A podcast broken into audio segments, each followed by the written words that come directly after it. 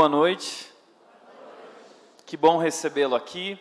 Hoje é um dia muito especial para nós. Nós estamos encerrando nossa série de mensagens chamada Faça Melhor. Essa série foi uma série que mexeu muito comigo e sei que mexeu com a vida de muita gente também. Eu tenho recebido inúmeros testemunhos e como tem sido bom ver o que Deus está fazendo em vidas, em pessoas e como tem usado essas pessoas e, e seu trabalho e sua profissão. Essa série foi muito especial.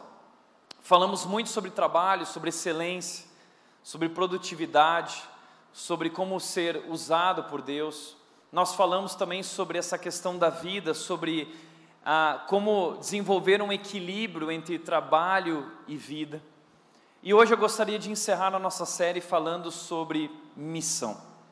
Falamos um pouco na série sobre isso, que nosso trabalho é a nossa missão. Deus está nos usando uh, em todo o tempo através do nosso trabalho. Mas eu quero trabalhar hoje um pouco mais essa questão da missão e como Deus convida a mim e a você a fazer parte da sua missão, a missão dele no mundo. Ele vem construindo a sua missão ao longo da história. Ele vem construindo, escrevendo a sua história através de homens e mulheres, e ele hoje, na nossa geração, está procurando e nos convida a participar dessa missão. Mas o que é essa missão? Existe um livro chamado A Missão Cristã no Mundo Moderno, um livro do teólogo John Stott, e ele define missão como o trabalho cristão no mundo. O que é missão? Missão é o trabalho cristão no mundo. Missão é trabalho. Nós temos dificuldade de entender missão como trabalho. Para nós, missão é algo que o missionário faz quando ele vai para a África, quando ele vai para a China. E por quê? Porque nós fomos criados numa mentalidade que dizia o seguinte: o ir é para alguns, uns são chamados para ir, Alguns são chamados para orar e alguns são chamados para contribuir. Então, na missão, alguns vão, alguns oram e outros contribuem com aqueles que estão indo. E essa visão está completamente errada. Porque o chamado, na verdade, o ir é para todos, o orar é para todos e o contribuir é para todos. A, a verdade é que nós somos criados numa visão segmentada, departamentalizada, de que trabalho é uma coisa e missão é outra. Trabalho é uma coisa, profissão é uma coisa e missão é outra. Esse é um erro comum que nós cometemos. Nessa visão, o trabalho foi apresentado para nós como algo secular e a missão como algo sagrado.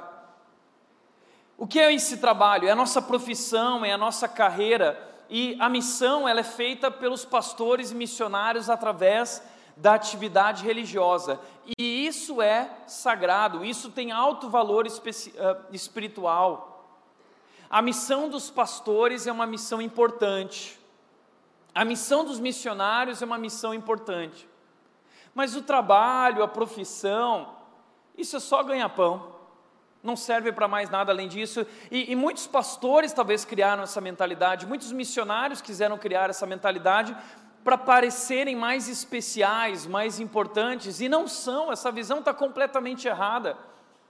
Na verdade, todos nós fomos chamados a servir a Deus através daquilo que nós fazemos.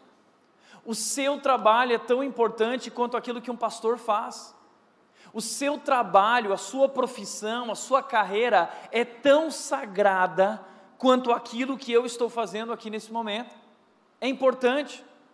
A, a nossa, o nosso trabalho é missão. Você é um missionário. E você precisa entender que Deus está te chamando para cumprir o ir, sem precisar talvez atravessar os mares. Você pode cumprir esse ir e levar o nome dele, onde Deus te colocou, onde Deus te plantou, ali Ele quer que você floresça e que você leve o nome dele, leve o amor dele, fazendo parte da missão dele no mundo. Então a sua profissão e aquilo que você está fazendo ali é algo sagrado e Deus quer usar você ali. Veja o que disse o Pacto de Lausanne a respeito disso. Eles disseram que a maioria dos cristãos passa quase todo o seu tempo no trabalho. E, infelizmente, esses cristãos consideram o seu trabalho de baixo valor espiritual. Mas não é, veja o que ele diz: mas Deus é Senhor de toda a vida e de tudo, tudo é sagrado e tudo é espiritual. Espiritual não é só o que eu faço aqui, espiritual é, é toda a vida, tudo que nós fazemos faz parte, foi feito por Deus, criado por Deus e é espiritual. Por isso que Colossenses 3,23 diz, o texto base da nossa série diz: tudo que fizerem, façam de todo o coração, ou em tudo que fizerem, trabalhem com um bom ânimo, como para o Senhor e não para os homens em tudo que fizerem. Não é só em atividades religiosas. Não. Em tudo que nós fazemos, nós estamos servindo a Deus e tudo tem. E o pacto continua dizendo: as igrejas precisam compreender o impacto estratégico do ministério no local de trabalho. Infelizmente, muitas igrejas colocam uma ênfase grande na missão, como ir para a África, como ir para a China, e as igrejas só falam disso e esquecem de investir em algo muito mais estratégico e mais importante, que é a missão, o nosso ministério através do nosso local de trabalho. Pensa bem o quanto isso é estratégico. Eu nunca vou conseguir chegar onde você está. Nós estamos espalhados por essa cidade. A, a, a rede hoje alcança em torno de 1.800 pessoas, mas cada membro da rede, frequentador da rede, alcança muitas outras centenas de pessoas. Então, o nosso alcance, a nossa influência é gigantesca e Deus nos espalhou nos lugares diferentes, através de profissões diferentes, em repartições públicas, em hospitais, em empresas, em grandes organizações, em, em, em, em ONGs. Deus nos espalhou, estamos espalhados, e olha só o quanto isso é estratégico para nós levarmos o nome dEle e para cumprirmos a missão de Deus através da nossa vida onde Deus nos colocou. Então, como igreja, eu, eu, eu quero encerrar a série hoje falando isso para você. Nós queremos mobilizar você, preparar você e enviar os membros da nossa igreja como missionários no local de trabalho. Você é um missionário. Não sei se você fica feliz ou não com essa notícia, mas você é um missionário. Todo cristão é um missionário. Missionário não é coisa de quem vai para a África e atravessa os mares, não. O missionário é aquele que está, que entendeu que Deus o chamou para fazer parte da sua missão e, e, dedica o seu trabalho, a sua vida, a sua profissão e seus recursos para servir a Deus e levar o nome dele e não o seu próprio nome. Todos nós somos missionários. E missionário, a maior viagem em termos missionários não é atravessar a África, mas talvez atravessar os mares até a África, mas é, é talvez você atravessar o corredor da tua empresa é, e, e compartilhar de Jesus para os teus colegas ou para o teu chefe, ou simplesmente viver os valores cristãos onde Deus te colocou. Se posicionar como um cristão e trabalhar com excelência, para que olhem para o seu trabalho e digam: Uau, que Deus! Mateus 5,16, o texto também que inspirou a nossa série, dizendo que possam olhar para suas obras e, e glorificar ao Pai de vocês que está nos céus. Então você é um missionário. Eu lembro que quando eu era criança, eu aprendi isso muito cedo, que eu não precisava ir para a China ou para a África para ser um missionário, eu podia servir a Deus aqui.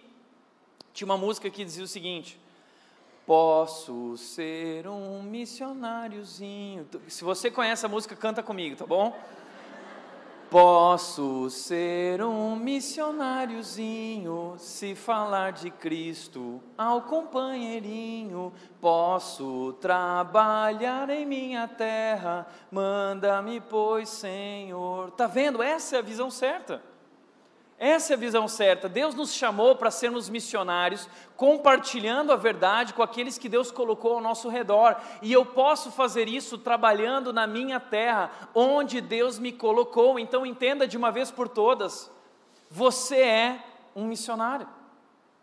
E como é lindo e como é estratégico quando nós olhamos para a nossa profissão e a nossa carreira e nós entendemos que Deus quer nos usar ali e através disso, Deus quer abençoar outras pessoas. Foi isso que entendeu o dono, o presidente, o fundador do Chicken Filé, que tem sido uma referência para nós na nossa série, como nós vimos o propósito por trás desse, dessa grande empresa crescendo nos Estados Unidos. A declaração deles é a seguinte: glorificar a Deus, sendo um mordomo fiel de tudo que nos foi confiado e ter uma influência positiva sobre todos os que entram em contato com o chicken filé. Para Truth Cat, frango era simplesmente uma ferramenta para realizar seu verdadeiro propósito, honrar a Deus e ajudar pessoas.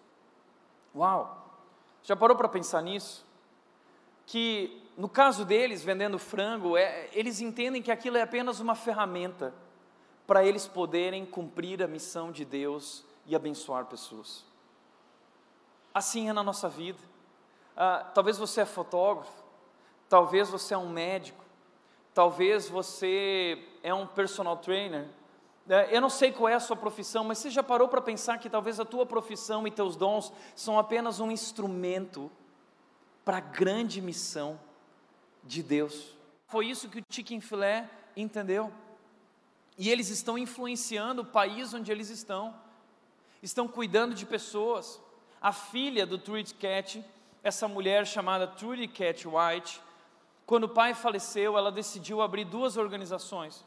Ela abriu uma organização chamada Life Shape e uma outra organização chamada Impacto 360. E eles estão investindo recursos, é tudo de graça, eles estão investindo em líderes pelo mundo inteiro, de adolescentes a adultos. Eles estão investindo em todas as esferas da sociedade para desenvolver líderes que vão levar o nome de Jesus. Uau, veja o que ela disse. Nosso negócio é desenvolver líderes em diferentes contextos.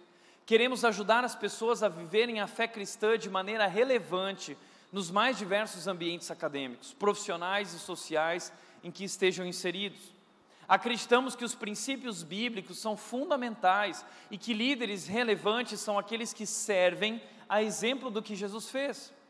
Por isso, queremos estimular pessoas a terem um relacionamento autêntico e apaixonado com Ele, Jesus, buscando a cada dia se tornarem líderes como Jesus. Eles estão impactando o mundo, é muito mais do que um negócio, é missão. Uau! Uma história também interessante sobre o Chicken Filé foi que o Chicken Filé tem se posicionado nos Estados Unidos em favor da palavra de Deus. E recentemente, algum tempo atrás, eles se posicionaram com relação à, à família cristã, a família tradicional de acordo com o padrão de Deus. Homem a homem, mulher a mulher, é pai e mãe. E eles se posicionaram. E aí muita gente ficou irada com eles, dizendo: ah, como pode, em pleno século 21, vocês não têm uma consciência correta. E aí esse povo se juntou contra o Chicken Filé e disse o seguinte: vamos fazer um boicote à rede Chicken Filé.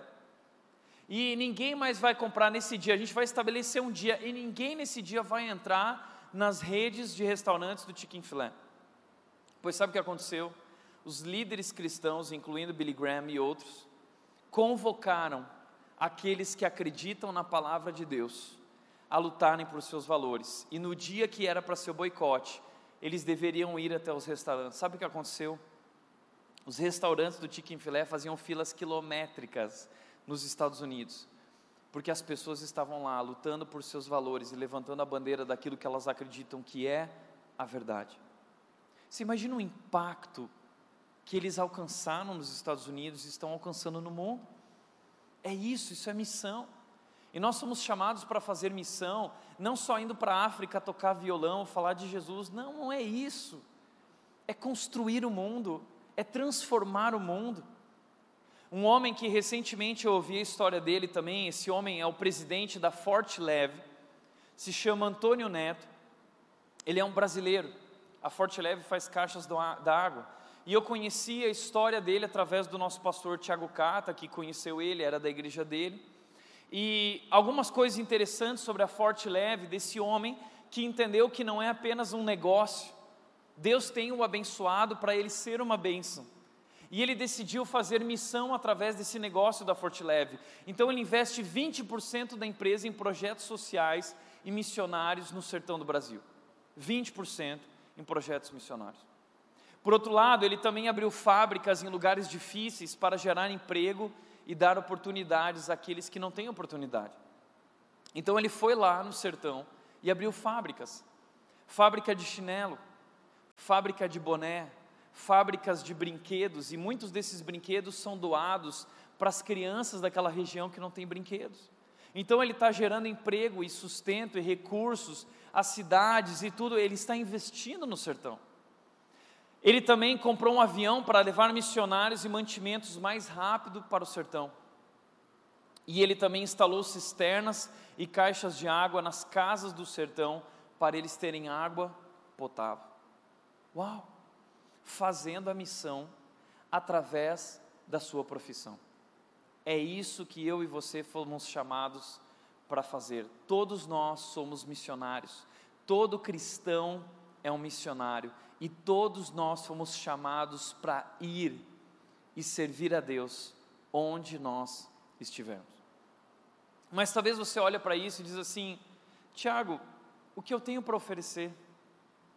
Eu não tenho nada para oferecer.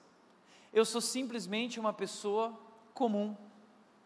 Mas veja bem, todos esses homens eram pessoas comuns e são pessoas comuns. O que aconteceu foi que Deus percebeu que eles, eles eram fiéis e bons mordomos, administradores daquilo que Deus dava para eles. E porque eles foram fiel no pouco, Deus os colocou sobre muito. Ah, mas todos eles começaram de baixo. Assim também é conosco. Deus gosta de usar pessoas comuns. Essa é a especialidade de Deus. Eu quero te mostrar hoje a história de um homem, um homem comum, que foi chamado para fazer parte da grande missão de Deus, da grande história de Deus. Deus está trabalhando no nosso mundo desde o dia em que o homem pecou. Deus está trabalhando para redimir o mundo, para salvar o mundo. E Deus convida homens e mulheres para fazerem parte dessa grande história. E Ele chamou um desses homens para trabalhar para Ele, para fazer a missão para ser usado. Deus falou: Eu vou te abençoar para você ser uma benção. E esse homem é um homem comum. Eu quero te mostrar, esse homem se chama Abraão. Em Gênesis capítulo 12, versículos 1 a 3, nós temos a história desse homem. O Senhor tinha dito a Abraão: Deixe sua terra natal e seus parentes e a família de seu pai, e vá à terra que eu lhe mostrarei, farei de você uma grande nação, o abençoarei, o tornarei famoso, e você será uma bênção para os outros. Abençoarei os que o abençoarem, amaldiçoarei os que o amaldiçoarem, por meio de você, todas as famílias da terra serão abençoadas. Deus ele quer alcançar o mundo. Deus quer abençoar o mundo. E Deus ele começa esse trabalho, essa obra através de um homem chamado Abraão. Um homem comum. 75 anos de idade. Esse homem não era nem cristão ele não conhecia Deus. Ele era de uma cidade chamada Ur dos Caldeus, uma cidade com outros ídolos, ídolos inventados, deuses inventados. A família dele não era uma família cristã. E esse homem vivia ali com a sua esposa, ele não tinha filhos, ele já era um, homem mais velho, 75 anos. Sua esposa ali, quem sabe, com 65 anos. Ele já tinha desacreditado de poder ter filhos. E esse homem foi chamado por Deus e Deus disse para ele: Olha, Abraão, eu tenho um, um plano para a sua vida. Eu quero te convidar para fazer parte da minha grande história. Abraão, eu vou, eu vou escrever uma história no mundo. Eu quero salvar o mundo. E Abraão, eu estou te chamando para fazer parte dessa história. Eu fico imaginando Abraão nesse momento. Um cara comum. Não tinha nada de especial para oferecer a Deus. E é exatamente isso que Deus faz. Deus é especialista em transformar coisas comuns em coisas extraordinárias. Deus gosta de usar pessoas que nada são e torná-las em coisas maravilhosas, não porque a pessoa é especial, mas porque Deus quer revelar o seu poder e a sua grandeza através de pessoas comuns. Deus quer mostrar quem Ele é, revelar o seu poder. E é por isso que Deus escolheu Abraão, e é por isso que Deus escolheu a mim, e Deus escolheu a você, isso é o Evangelho. Deus gosta de usar coisas comuns e fazer coisas extraordinárias através de pessoas comuns. E Abraão disse: Sim, Deus, não me deixa de fora do que o Senhor vai fazer nessa história. Eu quero fazer parte dessa grande história. Eu quero fazer parte dessa grande missão. Abraão disse sim para Deus e ele topou esse desafio. Abraão entrou nesse ônibus que Deus trouxe e falou assim: Abraão, vai. E Abraão foi. Abraão foi e decidiu ser usado por Deus. E nessa história de Abraão, eu quero te apresentar quatro atitudes que o levaram a viver a missão de Deus através da sua vida. E são quatro atitudes que podem levar a mim e a você a viver a missão de Deus através da nossa vida. No texto que nós acabamos de ler, nós vemos essas quatro atitudes. A primeira dela é ouvir. Se nós queremos ser usados por Deus na nossa profissão, na nossa carreira, em casa, nos estudos, onde nós estivermos, nós precisamos aprender a ouvir a voz de Deus. Tudo na vida de Abraão, essa grande missão, essa consciência da missão começa quando ele ouve a voz de Deus, Deus fala com ele. Eu não sei se você sabe disso, mas Deus fala. Deus fala ainda hoje. Interessante que naquele momento ainda não existia a palavra de Deus. Eles não tinham nada. Tudo que eles ouviam falar sobre Deus era através de conversas, de uma tradição oral que havia, eles iam compartilhando quem era esse Deus, mas pouco eles sabiam sobre Deus. Hoje nós temos a palavra de Deus completa, Deus fala muito conosco através da palavra, mas naquele momento Deus falou com Abraão de forma audível. E Deus ainda fala conosco hoje. Ah, e o problema não é que Deus não está falando com você, o problema é que nós não temos tempo para ouvir a Deus. Nós estamos muito ocupados, andamos o tempo todo ocupados, andamos distraídos e vivemos num mundo barulhento. São muitas vozes, você ouve as vozes da sua família, dos seus filhos, do seu marido, da sua esposa, no trabalho, seu chefe, seus colegas de trabalho. Você chega em casa, televisão, o rádio, o Netflix, a internet, as redes sociais, são muitas vozes. E no meio de todas essas vozes, nós precisamos aprender a discernir a voz de Deus. Essa voz que, que traz ordem, que traz significado e propósito para a nossa vida.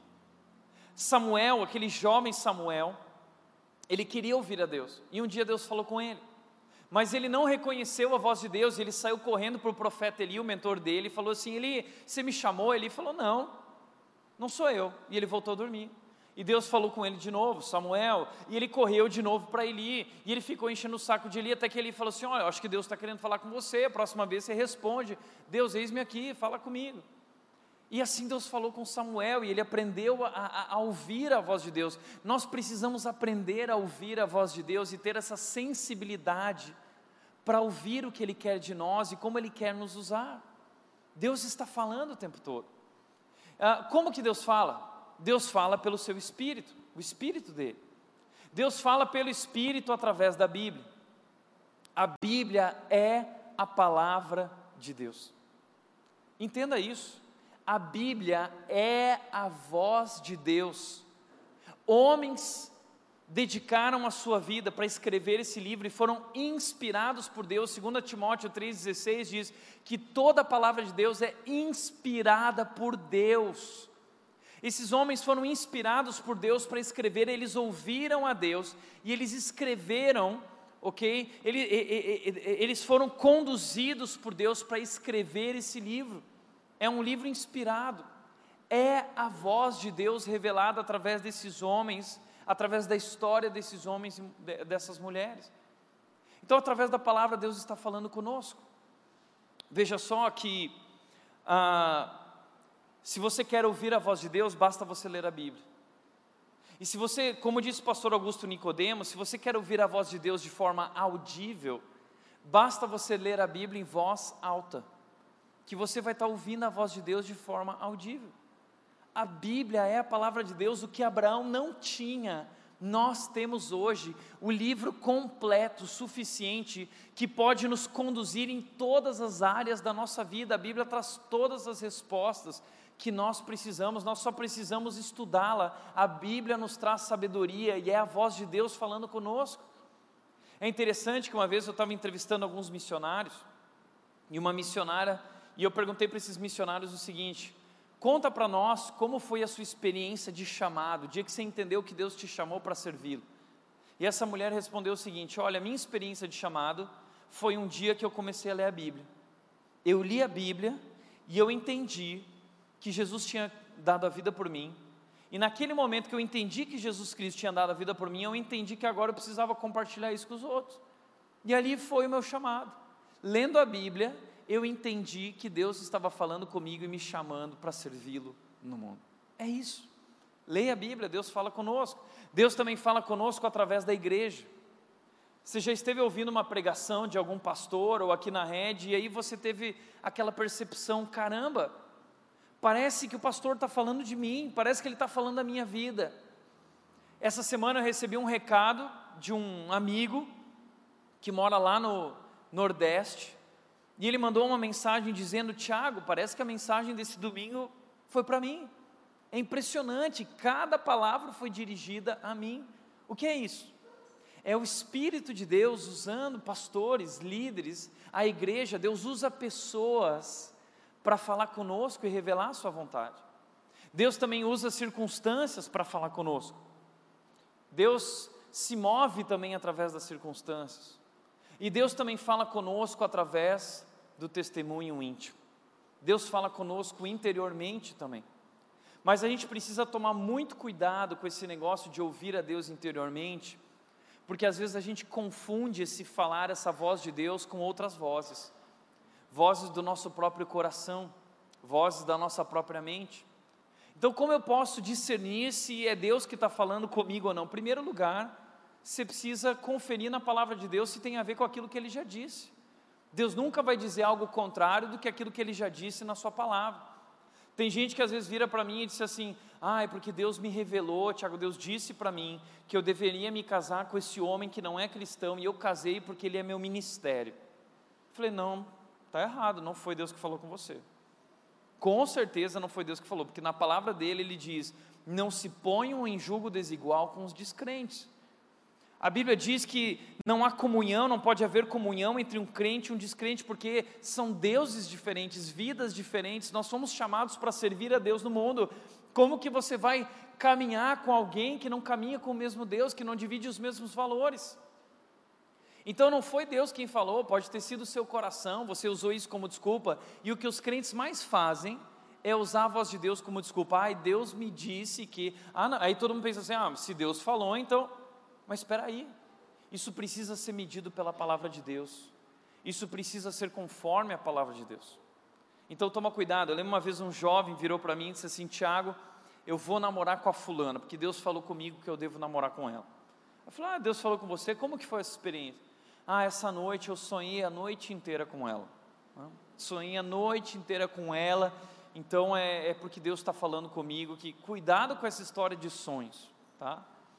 Se eu for achar que Deus está falando comigo através dos sonhos que eu tenho, caramba, eu já tinha morrido, tá?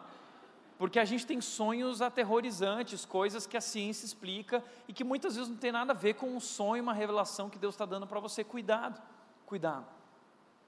Uma coisa interessante é que quando Deus fala conosco, nós temos convicção de que foi Ele que falou. Deus fala de maneira objetiva. Foi assim que Ele falou com Abraão. Eu lembro que quando eu tinha 14 anos, eu estava sozinho na sala da minha casa, eu cresci num lar cristão, e eu sabia tudo sobre Deus através da palavra de Deus, mas eu nunca tinha ouvido a voz de Deus. E sabe que naquela noite, eu costumo dizer que antes eu conhecia Deus só de ouvir falar, mas naquela noite, os meus olhos viram a Deus, meus ouvidos ouviram Deus, eu vivi uma experiência com a presença de Deus, com a glória de Deus, algo que foi maravilhoso. Eu estava sozinho na minha casa, meus pais tinham ido viajar, era madrugada, eu estava sentado no piano e de repente eu senti uma presença na sala da minha casa, algo sobrenatural, eu não consigo explicar até hoje aquilo. E eu senti como que a mão de Jesus no meu ombro, Jesus falando no meu ouvido e dizendo: Tiago, eu tenho um plano para a sua vida. E naquele momento, aquela voz trouxe significado e propósito à minha vida. E foi uma experiência tão transformadora, da água para o vinho, da noite para o dia, que naquele mesmo momento eu caí de joelhos. E eu entreguei a minha vida para Deus. Entreguei. E eu disse: Deus, eu quero fazer parte disso. Eis-me aqui, usa a minha vida. E naquela noite eu escrevi um poema, uma poesia para Deus, uma letra, que até hoje eu tenho guardada e, e como é bacana ouvir a voz de Deus, como isso traz sentido à nossa vida, como isso traz propósito para a nossa vida. A voz de Deus, ela traz ordem no meio do caos. E assim foi Abraão, ele ouviu a voz de Deus, e talvez se você quer ser usado por Deus, você precisa se tornar mais sensível para ouvir essa voz que quer te usar onde você está e revelar os propósitos dele através da sua vida. Mas, segundo lugar, quando nós ouvimos a voz de Deus, nós precisamos entregar a nossa vida para esse Deus. Foi o que eu fiz, eu ouvi, e quando eu ouvi essa voz, eu entendi que Deus estava me chamando para entregar e render a minha vida para Ele. Foi isso que Deus fez com Abraão. Veja o que o texto diz: o Senhor disse a Abraão o que? Deixe sua terra natal, seus parentes e a família de seu pai, e vá à terra que eu lhe mostrarei. Deus está convidando Abraão para deixar sua terra, deixar sua família, deixar tudo o que ele tem, para ele partir para um lugar que Deus não falou para onde é, Deus não deu o endereço. Deus não trouxe, Deus disse: Olha, eu vou te dar uma terra, eu vou te mostrar uma terra. Mas Deus não apresentou a escritura dessa terra dizendo aqui: Está aqui o seu nome, eu vou te dar a terra. Não, ele disse: Sai. Mas sai para onde, Deus? Não, sai. Sabe o que Deus está fazendo? Abraão, coloca a tua vida nas minhas mãos. Abraão, sai da zona de conforto que eu quero te usar. Coloca a tua vida nas minhas mãos que eu vou te conduzir a partir daqui. E sabe por que, que Deus não, não revela o plano? Porque Deus quer que Abraão fique pertinho dele. Abraão depende totalmente de Deus. E Abraão precisa o tempo todo ficar buscando a Deus para saber para onde Deus está levando ele. E isso é interessante de Abraão, ele não sabe para onde ele está indo, mas a decisão que ele toma é: Deus, eu não sei para onde o Senhor está me levando, mas se o Senhor for, eu vou. Se o Senhor está nesse negócio, então eu topo. Estou contigo, Deus, estamos juntos nessa, e eu vou nessa. A decisão de Abraão é: Deus, você pode desarrumar a minha vida, e a minha vida continua sendo tua. Eu entrego, porque ele ouviu essa voz que trouxe significado, que trouxe propósito. Agora imagina isso. Abraão viveu 75 anos da vida dele no mesmo lugar. Provavelmente ele construiu ali relacionamentos, amizades com pessoas. Ele construiu a casa dele, uma casa linda, uma propriedade linda, e tudo que ele queria estava ali. De repente Deus vira para esse cara que viveu a vida inteira dele ali e diz: agora sai. Agora imagina também Abraão chegando para a família dele e dizendo o seguinte: olha, eu estou indo. Ué, Abraão, está indo para onde? Porque não era comum naquela época você deixar sua família. As famílias viviam juntos. Abraão, sai. Deus disse para eu sair. E eu estou indo. Abraão, para onde você está indo? Não, eu estou indo, eu não sei para onde. Abraão, você perdeu o juízo. Você perdeu o juízo, você está louco. O que Abraão está vivendo nesse momento é, é mais do que uma mudança geográfica, é mais que uma mudança de lar, é uma mudança de vida, é uma mudança de fé. Abraão está rompendo com a, a família dele, Abraão está rompendo com a fé da família dele. Abraão está rompendo com os deuses que ele foi criado com a família dele, deuses que não existem. E nesse momento, Abraão está vivendo a conversão dele, ele está dedicando a vida dele a esse Deus. Ele está rompendo com tudo isso, ele toma uma decisão e ele deixa isso para trás, ele deixa a fé, ele deixa essa zona de conforto e ele dá esse passo na direção daquilo que Deus quer fazer na vida dele. Agora eu já vi muita gente, por exemplo, que não quer tomar uma decisão com Cristo ou não quer se batizar, Gente mais velha, adulta, que fala assim: não, porque meus pais ficaram chateados porque eu vou me batizar. Ah, teus pais ficaram chateados? Como assim? Imagina se Abraão agora fosse levar isso em consideração. Abraão, ele quer servir a Deus. E Deus é muito maior que os meus pais. Eu devo honrar meus pais até o momento em que eles não me colocam contra o meu Deus. Então eu preciso obedecer a Deus. E Jesus Cristo fala isso eu vim trazer divisão. Nesse sentido, Jesus veio trazer divisão, porque nós devemos honrar a Deus, e Abraão está entregando a vida dele nas mãos dele, rompendo com a história que ele construiu até ali, com tudo que ele tinha, ele entrega, ele deixa tudo para viver nas mãos de Deus. Essa é a conversão de Abraão. E é interessante que Deus está fazendo um teste de desprendimento com Abraão para ver se Abraão realmente pode ser esse cara a quem ele vai fazer um, uma grande obra, um grande propósito. E aí Deus chama Abraão uh, para dar esse passo de fé. E ao longo da vida de Abraão, Deus vai testando essa entrega, essa obediência de Abraão.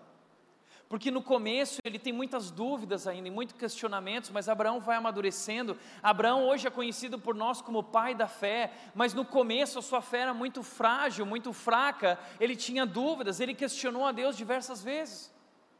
E ele foi amadurecendo. E Deus, certa vez, ah, Deus disse para ele: Olha, Abraão, eu vou te dar um filho. E aí Abraão disse: Olha, mas Sara já é velha, eu também sou velho e como que você vai dar um filho para mim? E diversas vezes Abraão duvidou de Deus.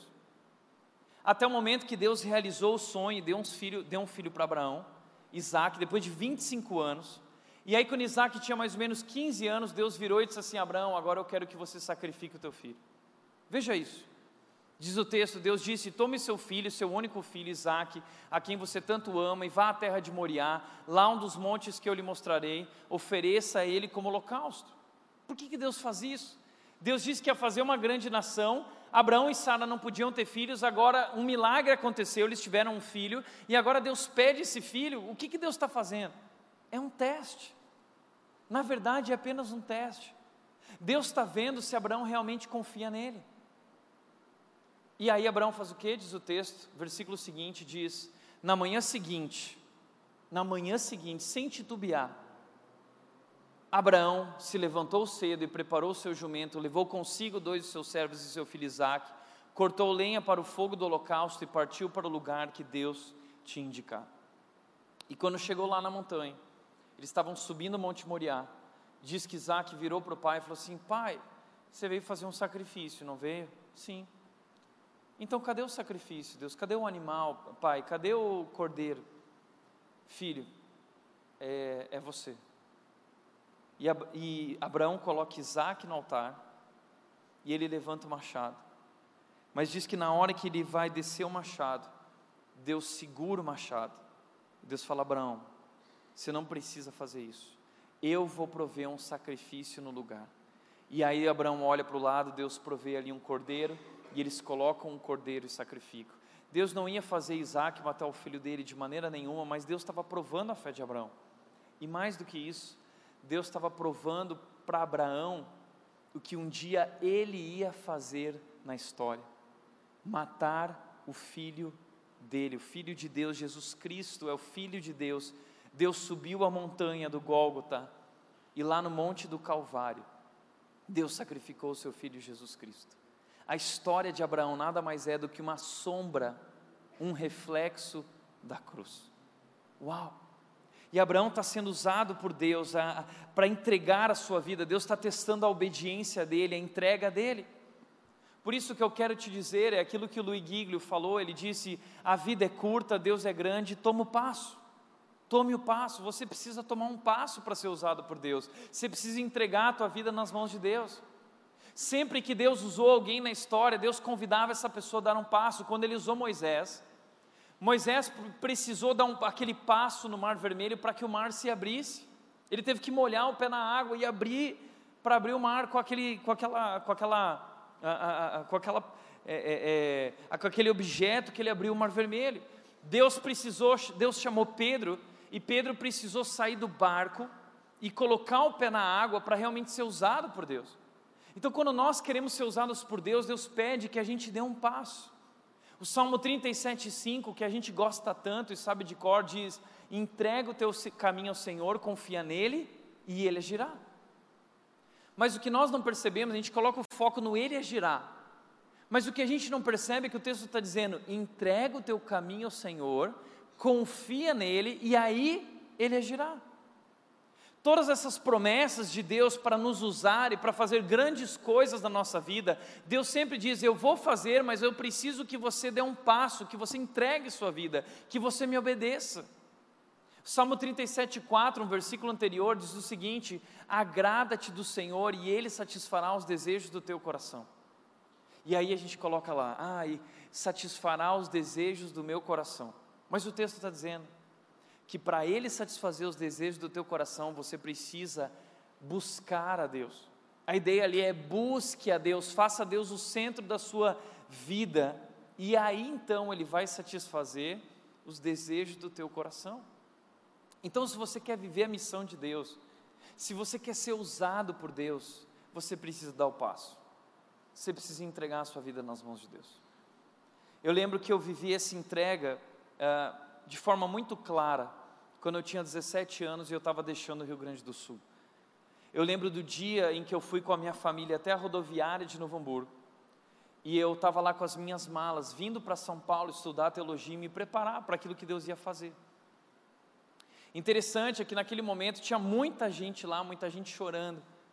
E eu estava chorando, todo mundo emocionado, porque eu lá no íntimo sabia que eu não voltaria mais, não, não para ficar.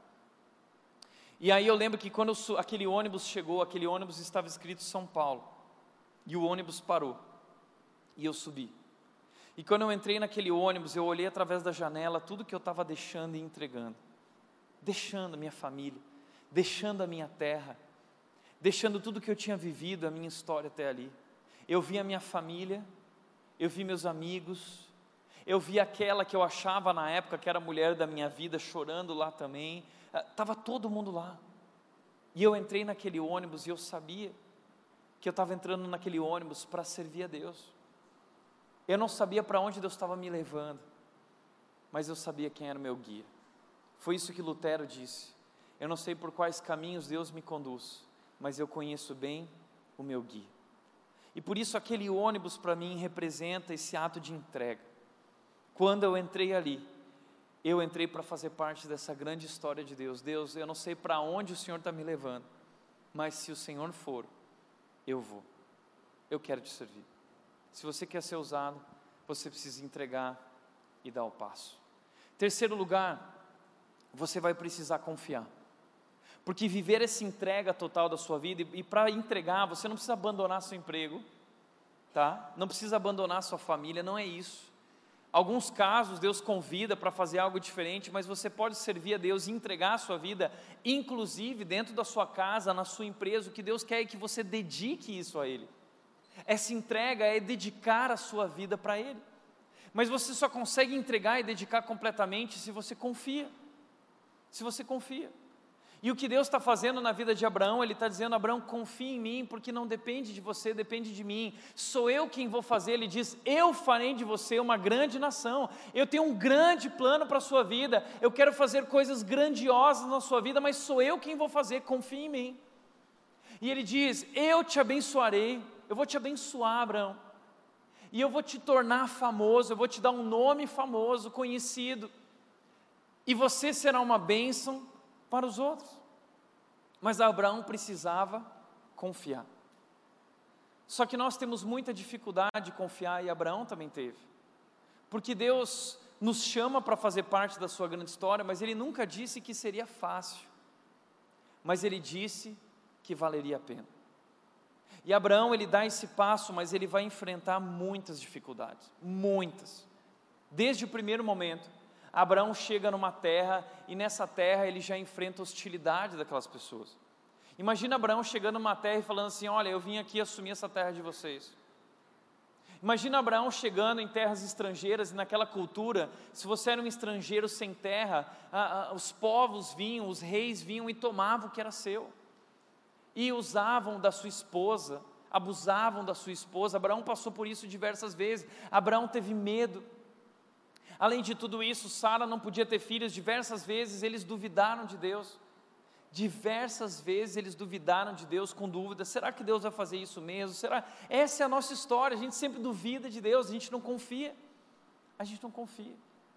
E certa vez, Abraão ele estava dentro da tenda, tendo uma discussão com Sara.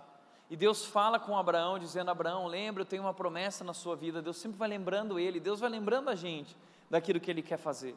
E Abraão vira para Deus questionando, diz: Deus, mas espera aí, eu tenho, eu tenho 99 anos de idade, Deus. Sara está com 90 anos de idade, eu estou com 100 anos, Sara está com 90, como que a gente vai ter um filho, Deus? Aí Deus fala assim: Abraão, sai da tenda. Veja, veja o que Deus faz com Abraão. Deus diz: levando para fora da tenda, disse-lhe: Olhe para o céu, Abraão. Olha para o céu e conta as estrelas, se é que você pode contá-las. E prosseguiu: assim será a sua descendência. E Abraão creu no Senhor. Sabe o que Deus está fazendo? Às vezes a gente está nesse nosso lugarzinho enfiado e a gente não consegue ter uma visão, uma perspectiva do que Deus está fazendo. Nós não temos essa visão de Deus, porque a Bíblia diz lá em Isaías 59 que o, os pensamentos de Deus são diferentes dos nossos pensamentos, os caminhos de Deus são diferentes dos nossos caminhos. E a gente não compreende o que Deus está fazendo, a gente não entende, a gente começa a questionar, a gente duvida. E aí Deus vem e chama Abraão e diz: Abraão, sai de dentro da tenda. E Abra põe Abraão lá fora. E imagina naquela época que não existiam hoje cidades como existe é, é, não existiam cidades como existe hoje, e imagina o céu como estava é, realmente lotado de estrelas, dava para ver tudo. Para a gente entender isso, a gente precisava adentrar o oceano e para lá ter uma noção do que Abraão viu. Quando Abraão olhou para cima, Deus diz: Abraão, olha para o céu, olha para cima. Abraão viu muitas estrelas. E Deus faz até uma brincadeira com eles: Abraão, conta as estrelas, se é que você consegue. Conta aí as estrelas assim vai ser a tua descendência. E todas essas pessoas vão ser abençoadas através de você, se você dedicar e oferecer a sua vida a mim. Pois sabe, isso é o que Deus fala para mim e para você hoje. Deus nos convida a olhar para cima nos momentos em que a gente está olhando para baixo, para as circunstâncias, para os nossos problemas, para as nossas fraquezas, e Deus diz assim: olha para cima e lembra quem é que cuida de você. Lembra quem é o responsável pela tua vida. Mais para frente, em Gênesis 17, Deus vai virar para Abraão que está duvidando de novo. E, e, e aí Sara dá uma risada.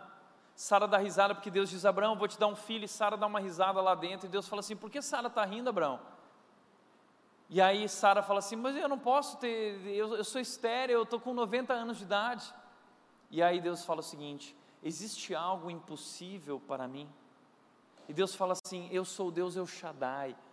Eu sou Deus Todo-Poderoso. É a primeira vez na Bíblia que aparece o nome de Deus como El Shaddai, o Deus Todo-Poderoso. Abraão, eu posso tudo, apenas confie em mim. E o texto diz que Abraão creu no Senhor.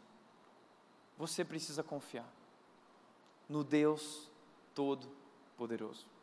O problema é que a gente não confia a gente não entrega a nossa vida para Deus de fato, completamente, dedica para Ele todas as áreas da nossa vida porque nós não confiamos nele. Eu gosto de lembrar daquela história daquele homem que fazia slackline e ele atravessava uh, prédios, ele ia numa cidade lá e ele chamava o pessoal e, olha pessoal, aqui eu vou atravessar esse prédio até aquele outro prédio de 20 andares, até aquele prédio de 20 andares, eu vou atravessar e não vou cair. Quem aqui acredita? E a galera, uau, a gente acredita, a gente acredita, né? O pessoal queria ver o circo pegar fogo e ele foi lá e ele atravessou, né? E aí todo mundo, ah, que legal. E ele começou a viver disso, ele passava pelas cidades, até que ele voltava todo ano na mesma cidade, com um número novo, e ele reunia a galera lá, e o pessoal já conhecia ele, ele falava assim, quem aqui acredita que agora eu consigo atravessar esse prédio de 100 andares, até aquele prédio de 100 andares, sem usar segurança? E aí todo mundo, ah, nós acreditamos, nós acreditamos, ele ia lá, atravessava, a galera, ah, no outro ano ele voltava, agora eu vou atravessar levando duas malas comigo, quem aqui acredita? No outro ano ele voltava, agora eu vou atravessar fazendo embaixadinha. Quem aqui acredita? E a galera, ah, nós acreditamos, nós acreditamos. Até que ele voltou no último ano e já tinha se tornado feriado na cidade o dia que ele ia lá. E aí todo mundo parou na praça, sentou lá com as cadeiras, com o chimarrão, o cafezinho, e o pessoal ficou lá esperando, e ele virou para a multidão, a cidade inteira lá, ele virou e falou assim: Quem aqui acredita que agora eu consigo atravessar esse prédio de 100 andares até aquele de 100 andares e eu vou levar um carrinho de mão junto comigo. E aí todo mundo, nós acreditamos, nós acreditamos. E aí ele virou para a cidade, para a multidão e falou assim: então já que vocês acreditam, eu quero um voluntário para sentar no carrinho. E nesse momento ninguém que respondeu. E essa história é engraçada porque é exatamente assim que a gente age com Deus. A gente canta músicas aqui desafiadoras, dizendo: Eu acredito, eu confio em Ti, Tu és o Deus maravilhoso, Tu vai atrás de mim e me resgatou. Mas na hora que Deus fala assim: Então tá bom, agora que você provou do meu amor, então dá a tua vida por mim. Senta no carrinho. Ninguém quer sentar. Mas Abraão sentou naquele carrinho. Abraão confiou no Deus Todo-Poderoso e Deus realizou o sonho da vida dele. Deus deu um filho para ele. Imagina a dificuldade de Abraão. O nome de Abraão, Abrão, o nome dele começou como Abrão, significa pai exaltado. Depois o nome dele foi trocado para Abraão, que significa pai de muitas nações. Imagina quando Abraão chegava nas cidades e perguntavam qual é seu nome, ele falava assim, Abraão. E a pessoa entendia, pai de muitas nações. Ele falou assim: Abraão, e cadê seus filhos? Não tenho, não tenho filhos. Parece piada, não parece? Mas Abraão creu no Senhor. E o que, que Deus fez? Deus deu um filho para ele, Isaac. E através desse filho, Deus construiu uma grande nação. E Deus abençoou todos os povos da terra. Por isso, em quarto e último lugar, farei de você uma grande nação, o abençoarei e o tornarei famoso, e você será uma bênção para os outros. Você será uma bênção para os outros. Isso é algo interessante. Não é sobre mim. Deus não me abençoa para eu me tornar famoso, para eu ter muito dinheiro, para eu curtir a vida. Deus faz isso para que Deus me abençoa para eu abençoar os outros. E essa é uma característica muito interessante na vida de Abraão. Abraão é um homem que abençoa. Quando alguém aparece na frente dele, Abraão abençoa. Abraão honra. Abraão é generoso. Abraão acolhe as pessoas, Abraão dá a vida pelas pessoas, Abraão está o tempo todo servindo a Deus, Abraão abandonou essa mentalidade de proprietário e ele, e ele partiu para essa mentalidade de administrador. Eu estou administrando o que Deus me deu, eu estou servindo a Deus. E se você quer servir a Deus, você também precisa deixar, abandonar essa mentalidade de proprietário, partir para essa mentalidade de eu sou um mordomo, eu sou um administrador, a minha carreira, o meu emprego, a minha profissão, o dinheiro que Deus me deu, o carro que Deus me deu, a casa que Deus me deu, não é meu. Deus me deu para que eu abençoe, é para os outros, é para os outros. Como disse o pastor Rick Warren, ele disse o seguinte: Não creio que Deus dê dinheiro ou fama para o próprio ego de uma pessoa simplesmente para ela ter uma vida tranquila. Deus nos abençoa para nós abençoarmos, para nós servi-los no mundo. Entenda isso. Por que, que Deus tem te abençoado? Para você ser uma benção. Deus está dizendo a Abraão: Eu vou te abençoar para você ser uma benção. E Deus nos chamou para ser uma benção. E você pode ser uma bênção onde você estiver. No teu trabalho, na tua profissão, na tua casa. O que é ser uma bênção? É servir os outros. É usar aquilo que Deus me deu para servir. Todos nós fomos chamados para servir a Deus dessa maneira. O pastor Rick Warren é um cara que ele escreveu um livro chamado Uma Vida com Propósito. Esse livro vendeu milhares e milhares de exemplares. Ele ficou rico do dia para a noite. E ele disse: Deus não fez isso por acaso, Deus tem um propósito. E ele decidiu não mudar o padrão de vida dele, não mudar o carro, não mudar a casa, ele não mudou nada. E ele usou todos esses recursos para servir a Deus através da igreja dele, ajudando líderes do mundo inteiro e ajudando a África. Eles estão salvando a África. É isso. É isso que Deus está fazendo com Abraão. Deus está dizendo, em Gênesis 12, 13, ele diz: Por meio de você, Abraão, todas as famílias da terra serão abençoadas. O mundo inteiro vai ser abençoado. Nós fomos chamados para abençoar o mundo, para fazer parte da grande história de Deus, para abençoar o mundo. E essa história não é sobre mim, não é sobre você, é sobre Ele mas Ele nos escolheu e Ele nos usa, por isso Ele diz para Abraão: é por meio de você. Você é apenas um instrumento, você é apenas um canal da minha bênção. Eu te escolhi e eu vou te usar para abençoar outras pessoas. Essa história, a sua história não é um fim em si mesma, a sua história faz parte da grande história de Deus no mundo. E assim Abraão se rende e Deus faz uma grande história através de Abraão, que é conhecido como o pai da fé. E todas as famílias são abençoadas, e nós hoje somos abençoados por meio da bênção de Abraão. Porque esse homem comum um dia disse sim, eu quero fazer parte, Deus, da tua história, eu quero te servir no mundo, por causa que esse homem disse sim, nós somos abençoados hoje. assim Deus convida a mim e a você a fazer parte da sua história. Problema é que a gente olha para a Bíblia e a gente acha que essa história acabou. Ah, a Bíblia já está escrita, Gênesis Apocalipse, então essa história acabou. Não, essa história não acabou. Todos os homens que Deus chamou na Bíblia fizeram parte dessa história, eram apenas um capítulo dessa história. E Deus chama hoje a mim e a você para sermos novos capítulos nessa história que continua sendo escrita. Eu gosto muito de ver isso na vida de Davi, quando Deus diz em Atos 13, 36, está errado aqui a referência, Atos 13, 36 diz: Tendo, pois, Davi servido ao propósito de Deus em sua geração. A cada geração, Deus está escrevendo a história. E Davi, depois que ele morreu, esse é o epitáfio de Davi, é o que foi colocado no seu túmulo. Davi serviu ao propósito de Deus na sua geração. E esse é meu sonho, que isso um dia seja colocado no meu epitáfio, esse é meu legado. Eu quero servir ao propósito de Deus na minha geração, eu quero marcar essa geração, eu quero levar o nome de Deus. E eu e você estamos sendo chamados para servir a Deus na nossa geração, nesse momento, é o que Deus está fazendo aqui. O que eu acho interessante é que o texto termina dizendo que Davi adormeceu, ele morreu, ele foi sepultado com seus antepassados e seu corpo se decompôs. Por que a Bíblia está falando isso? Seu corpo se decompôs. Que coisa chata, acabou de falar que Davi foi usado por Deus, agora fala que, que seu corpo apodreceu, se decompôs. Que que indelicado. Mas sabe por que, que a Bíblia está falando isso? Para mostrar o seguinte: primeiro, para mostrar que Davi era um ser humano como eu e você somos, comum, de carne e osso. E mesmo sendo comum, Deus fez coisas extraordinárias através da vida dele.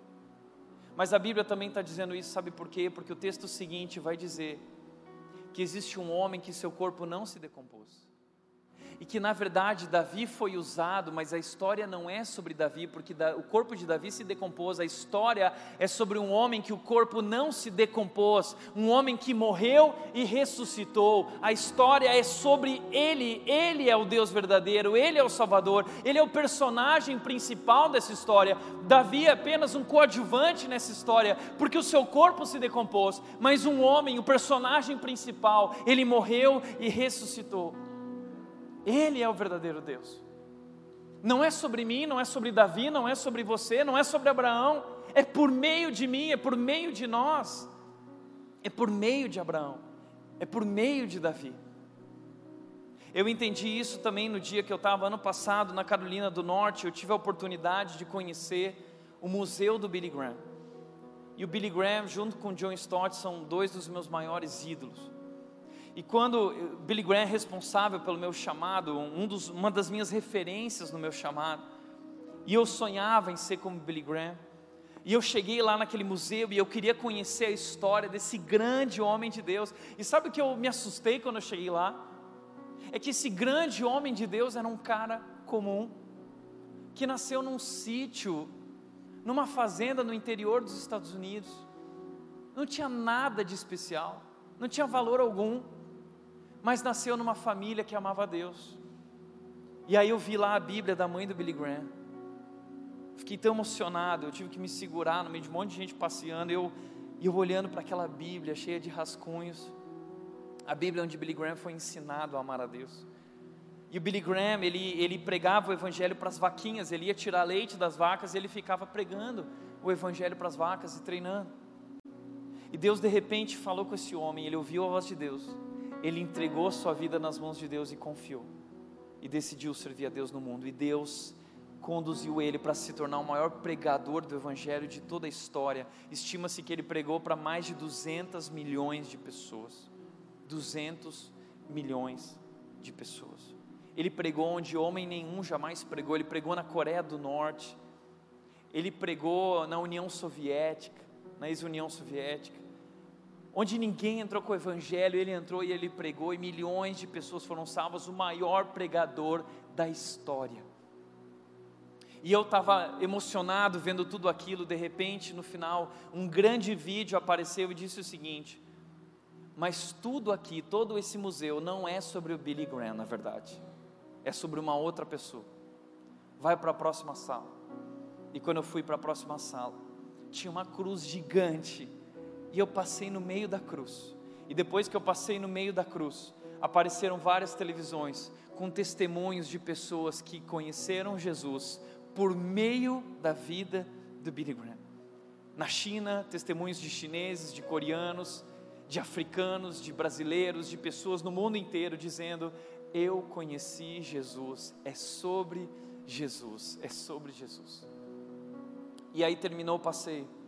Eu fui lá para o local onde o corpo dele está enterrado e eu tirei essa foto. Essa foto aqui é o túmulo do Billy Graham e aqui o corpo dele se decompôs. Um homem comum, assim como Davi.